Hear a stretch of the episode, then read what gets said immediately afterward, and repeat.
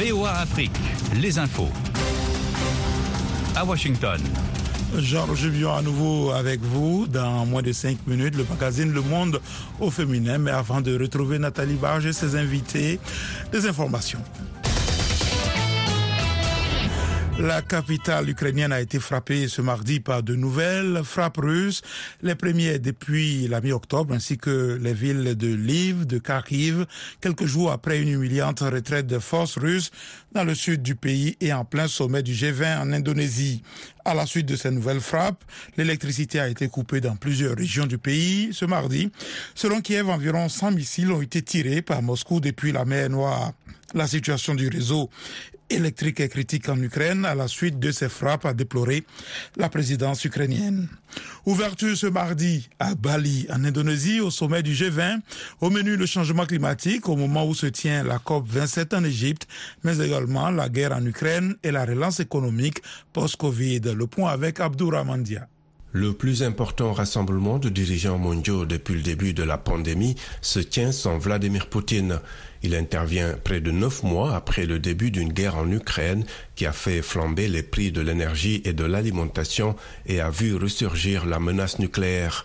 À la tribune du G20, le dirigeant chinois Xi Jinping a appelé à s'opposer fermement à une instrumentalisation des produits alimentaires et de l'énergie dans ce que certains interprètent comme une critique voilée à son allié russe. Il n'a cependant pas épargné les Occidentaux réclamant la levée des sanctions visant la Russie. La Maison-Blanche a annoncé qu'un groupe de pays riches, dont les États-Unis et d'institutions internationales, s'est engagé à verser à l'Indonésie, quatrième pays le plus peuplé du monde, 20 milliards de dollars pour réduire sa dépendance au charbon et qu'elle parvienne à la neutralité carbone dix ans plus tôt que prévu. Autre fait marquant du sommet de Bali, la présence du prince héritier saoudien Mohamed Ben Salman au moment où les relations entre l'Arabie saoudite et les États-Unis sont mises à rude épreuve par la décision des pays exportateurs de pétrole menée par Riyad et Moscou de réduire leur production de brut malgré la flambée des prix. Aucune rencontre bilatérale n'est prévue entre le président américain Joe Biden et le prince saoudien Ben Salman lors du sommet de Bali. 44 des 234 migrants du navire humanitaire Océan Viking, pris en charge par les autorités françaises, seront expulsés vers leur pays d'origine après le rejet de leur demande d'asile, a annoncé ce mardi le ministre français de l'Intérieur. La France est engagée à accueillir un tiers des migrants. Neuf autres pays européens se tiennent prêts à prendre en charge les autres. La population mondiale dépasse désormais les 8 millions, les 8 milliards d'habitants, plus de la moitié de la croissance de la population d'ici 2050 viendra de seulement huit pays selon l'ONU. La République démocratique du Congo, l'Égypte, l'Éthiopie, l'Inde, le Nigeria, le Pakistan, les Philippines et la Tanzanie. Et à la fin du siècle, les trois villes les plus peuplées du monde seront africaines, Lagos au Nigeria, Kinshasa en République démocratique du Congo et Dar es Salaam en Tanzanie. VOA Afrique en direct de Washington.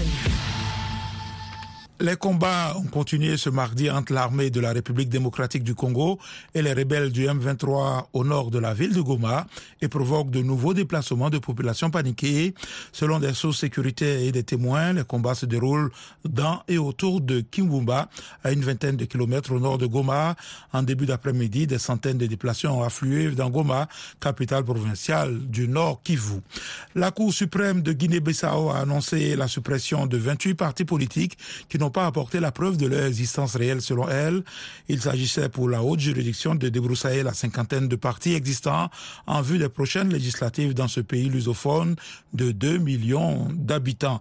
La décision de la Cour suprême frappe des petits partis ne concerne aucune des formations représentées au Parlement dissous en main par le président Omaro Sissoko Ambalo. Des leaders des partis radiés se sont réunis aujourd'hui et ont promis de protester. Et puis des milliers d'œuvres africaines dont les célèbres bronzes du Bénin volé au Nigeria pendant la colonisation britannique et aujourd'hui éparpillé dans le monde passe au numérique grâce à des archives en, ligne d'envergure. Les bronzes qui comptent parmi elles les œuvres africaines les plus réputées ont été pillés dans l'ancien royaume du Bénin dans le sud du Nigeria. On retrouve dans un instant Nathalie Barge dans le cadre du magazine Le Monde au féminin. À tout à l'heure.